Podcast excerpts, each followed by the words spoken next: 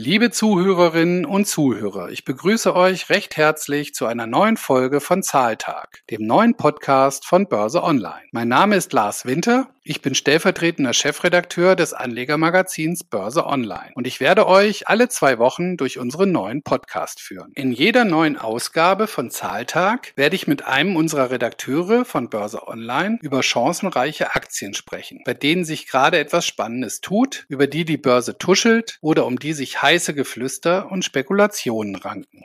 Freut euch auf spannendes Parkettgeflüster, interessante Aktien und viele Tipps, Tricks und Anekdoten rund um das Thema Börse und Geldanlage. Mein heutiger Gesprächspartner im Zahltag ist, wie schon in der Premierenfolge vor zwei Wochen, mein geschätzter Kollege Tobias Shaw. Tobias ist leitender Redakteur bei Börse Online und berichtet in unseren Heften regelmäßig über Aktien. Hallo, lieber Tobias. Schön, dass du wieder zu Gast bist im Zahltag. Passend zum Start des neuen James Bond Films hast du dir mal aussichtsreiche Streaming-Aktien herausgesucht. Denn es war ja gar nicht klar, ob der neue Bond-Streifen überhaupt in die Kinos kommt. Ja, hallo Lars, da hast du vollkommen recht. Mit zweijähriger Verspätung feiert der neue James Bond keine Zeit zu sterben. Deutschlandpremiere. Und wie du schon gesagt hast, es war ja gar nicht klar, ob er denn überhaupt auf die große Leinwand kommt. So soll es ja bereits Verhandlungen mit Netflix gegeben haben und vor ein paar Monaten übernahm dann auch noch Amazon das Produktionsstudio Metro Goldwyn Mayer, kurz MGM, für 8,5 Milliarden Euro. Und da wurde eben schon spekuliert, ob denn nicht auf Amazon Prime der Film zuerst läuft. Wer also nicht ins Kino gehen will und den Film trotzdem zeitnah streamen möchte, der hat dann wahrscheinlich bei Amazon die besten Karten. Klar ist aber auch, dass es nicht mehr alle Filme ins Kino schaffen. Denn anstatt sich in der Warteschleife so einzureihen, wurden viel, viele Filme zuletzt direkt gestreamt und kamen erst gar nicht auf die Leinwand. Und dennoch hast du eine ganz andere Aktie ausgewählt. Das ist richtig. Heute würde ich gern mal die Aktie von Roku vorstellen. Der Konzern ist nämlich ein Streaming-Pionier aus den USA und lässt dort Amazon mittlerweile weit hinter sich. Roku verkauft Streaming-Geräte, mit denen man ähnlich wie mit dem Amazon Stick sich Filme, Serien und Shows anschauen kann. Und das bereits seit 13 Jahren. Seit dieser Woche gibt es die Geräte jetzt auch in Deutschland. Vier Player sollen Amazon mit seinem Fire Stick und Apple mit der TV-Box oder Google mit dem Chromecast dann künftig Kunden abluchsen. Dann macht Roku also vor allem Hardware ja, das war früher so. Also vor allem mit den Streaming-Sticks wurden Erlöse erzielt. Mittlerweile ist jedoch jeder dritte in den USA verkaufte smarte Fernseher ein Roku TV. Das ist schon erstaunlich, oder? Also in Lizenz produziert wird der von Herstellern wie TCL, Hisense oder Sharp und mittlerweile ist der Marktanteil ziemlich groß. Im zweiten Quartal hatte der Konzern 55 Millionen Abonnenten. Doch auch hier gilt, die Hardware, die ist letztlich dazu da, um die Kunden zu ködern. Herzstück ist so ein auf den Geräten vorinstalliertes Betriebssystem. Über Roku eigene Channels und neuerdings eigene Produktionen können dann Inhalte abgerufen werden. Und woher kommt dann das Wachstum?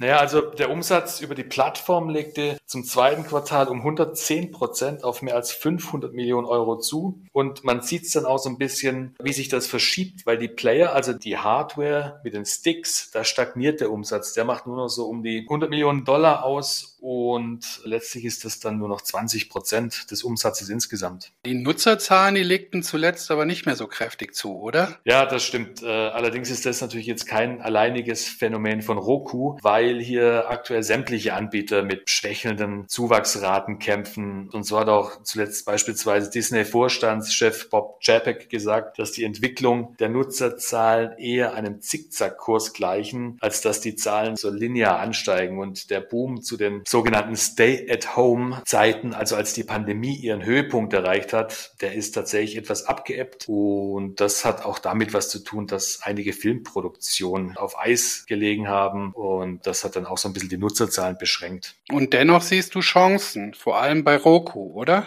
Absolut, denn operativ läuft es ja eigentlich super. Also der durchschnittliche Umsatz, das ist so eine ganz, ganz wichtige Kennzahl, an denen auch die Streaming-Unternehmen gemessen werden. Der durchschnittliche Umsatz je Nutzer kletterte kräftig und die Erlöse sind im zweiten Quartal auch nochmal kräftig angezogen, um 81 Prozent auf 645 Millionen Dollar. Aber der, der Aktienkurs, der ist kräftig abgerutscht. Vom Hoch bei über 400 Euro ging es runter bis aktuell rund 270 Euro. Ja, ich glaube aber dennoch an den Titel, wie übrigens auch viele Analysten. So hat etwa zuletzt die Bank of America ein Kaufenrating mit einem Kursziel von 500 Dollar ausgesprochen. Und seit Mitte ist der Titel ja tatsächlich auch um mehr als 30 Prozent gefallen. Für die Analysten und auch so ein Stück weit für mich war das deutlich zu viel, denn Roku profitiert künftig noch viel stärker vom sogenannten Cord Cutting, also dem Kabelabschneiden im übertragenen Sinne und dem Niedergang des klassischen Fernsehens. Vor allem, weil ganz viele Werbebudgets eben vom klassischen Fernsehen abwandern und zu den Streaming-Anbietern fließen. Und davon profitiert Roku. Absolut. Also früher als so ziemlich jedes andere Streaming-Unternehmen hat CEO Woods erkannt, dass Werbung vor allem auch im Streaming-Bereich wichtig ist. Und während die Wettbewerber vor allem mit Abos Umsatz machen, also wie Netflix beispielsweise, kommt bereits ein Großteil bei Roku aus der Werbung. Und hier ist das Wachstum besonders groß. Insgesamt ist der Konzern auch führend in der sogenannten Connected Plattform. Roku wächst hier weiterhin sehr stark. Aber der Wettbewerb ist hart. Da hast du recht, der ist äh, wirklich, der ist wirklich sehr hart. Ähm, aber selbst wenn Wettbewerber wie Amazon jetzt, die hatten angekündigt vor kurzem, dass sie eigene Fernseher auf den Markt bringen wollen, das dann in die Tat umsetzt, hat Roku als sogenannter Pure Play gute Chancen. Pure Play heißt, man konzentriert sich jetzt mal nur auf das Streaming und nur auf Fernsehen, während Amazon dann ja zig andere Bereiche hat, die ja auch wachstumsstark sind, aber in die Breite geguckt wird, während Roku sich komplett auf das Fernsehstreaming konzentriert. Und schließlich muss man auch erstmal abwarten, was denn da wirklich kommt. Und Roku ist mittlerweile so stark im Markt, dass Amazon vielleicht auch aufgrund des aktuell ermäßigten Kursniveaus äh, Chancen wahrnehmen möchte und äh, Roku vielleicht für sie sogar ein interessantes Übernahmeziel sein könnte. Also wir sehen noch großes Potenzial und das Kursziel bei rund 400 Euro. Also zum aktuell ermäßigten Kurs ist das dann doch eine ganze Schippe. Im März ist mit Wizio ein weiteres US-Streaming-Unternehmen an die Börse gegangen. Wie ist da deine Einschätzung zu? Ja, da hat äh, Barron's letzte Woche einen interessanten Artikel auch veröffentlicht, die mal das Geschäftsmodell so ein bisschen vorgestellt haben auch. Äh, ich habe mir das mal näher angeguckt und in der Tat, das, das sieht so aus wie Roku vor einigen Jahren. Und aktuell notiert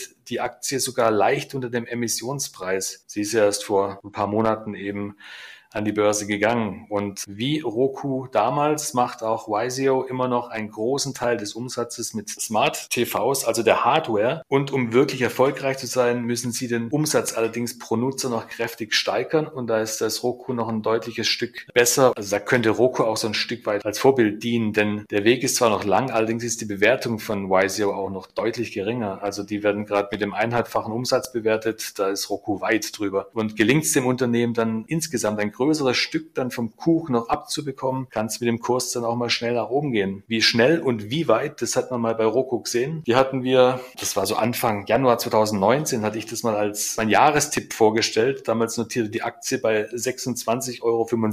Und vor wenigen Wochen in der Spitze ging es dann auf mehr als 400 Euro, bevor es eben, wie gesagt, jetzt wieder ein gutes Stück zurückgeht. Aber deswegen sind wir auch sehr optimistisch, dass diese 400 Euro auch bald wieder aufgerufen werden können. Lieber Tobias, vielen Dank. War wieder spannend heute. Spannende Unternehmen. Roku muss man, glaube ich, auf dem Schirm haben. Könnte nach der Korrektur wieder nach oben gehen. Hm, du hast das hier erläutert. Auf jeden Fall ein sehr interessanter, spannender Markt. Vielen Dank. Ja, Lars, du hast ja auch dein Portfolio durchforstet und hast eine interessante Aktie herausgesucht. Was ist es denn? Ja, Tobias, das stimmt. Ich habe natürlich wieder eine sehr spannende Aktie dabei, die ich heute unseren Zuhörerinnen und Zuhörern unbedingt näher vorstellen möchte. Es handelt sich dabei um die Aktie von Klöckner und Co. Ach, das hätte ich mir denken können, ein deutscher Nebenwert. Naja, aber das passt ja auch. Nachdem wir jetzt eine internationale Aktie hatten, finde ich das super. Das ist eine Spitzenmischung und bin mal gespannt, was du denn da so zu sagen hast. Also natürlich habe ich auch Standardwerte im Blick und werde den ein oder anderen in unserem Podcast Podcast von Zeit zu Zeit hier sicher mal näher vorstellen. Aber deutsche Nebenwerte sind schon mein Steckenpferd, das weißt du ja. Ich beobachte Nebenwerte seit Jahren, vor allem kleinere deutsche Aktien. Und ich habe ja auch die Ehre, bei Börse Online das Nebenwerte-Wikifolio zu managen. Das zählt mit einem investierten Kapital von rund 11 Millionen Euro übrigens zu den größten Wikifolios am Markt und ist mit einem Gewinn von über 150 Prozent seit dem Start im September 2013 und einer durchschnittlichen Jahres Jahresperformance von über 12 Prozent sehr erfolgreich. Wer sich von unseren Zuhörerinnen und Zuhörern dafür näher interessiert, für den habe ich mal einen Link zu unserem Wikifolio in die Show Notes gepackt. In einer der kommenden Ausgaben unseres Podcasts werden wir sicherlich auch auf unsere Wikifolios, wir haben ja mehrere Wikifolios im Angebot, mal näher vorstellen. Ja, das ist ja auf jeden Fall mal interessant für eine Ausgabe des Zahltags, um da mal die Werte und überhaupt das Wikifolio einfach mal vorzustellen. Aber lass uns doch jetzt erstmal nochmal auf die Aktie von Klöckner und Co. zu sprechen kommen. Warum ist denn der Nebenwert aktuell so interessant? Ja, also Klöckner und Co. ist einer der weltweit größten Stahl- und Metallhändler und eines der führenden Stahl-Service-Center-Unternehmen dieser Welt. Der Konzern profitiert momentan von den stark steigenden Stahlpreisen. Vor allem in den USA sind die Preise für Flachstahl in den vergangenen Monaten sehr stark gestiegen. Wenn man sich so die Preise anguckt zwischen den Jahren 2016 und 2020, da pendelten die Preise eher seitwärts und seit 2020 hat sich der Preis pro Tonne auf rund 2000 Dollar mehr als verdoppelt. Also die Stahlpreise ziehen weltweit momentan kräftigst an. Das ist schon erstaunlich, dass der Preis so nach oben getrieben wird. Was ist es denn, was den Preis denn so antreibt? Ja, weltweit, und das sieht man ja auch hierzulande, wird viel gebaut. Die Nachfrage nach Stahl und Holz, die war sowohl im Innen- als auch im Ausland während der Corona-Pandemie besonders hoch. Und die Nachfrage, die ist äh, teilweise sogar so hoch, dass es zu Problemen in der Versorgung mit Rohstoffen kommt. Baustoffe wie Holz und Stahl werden echt knapp. Und das führt äh, zu steigenden Preisen.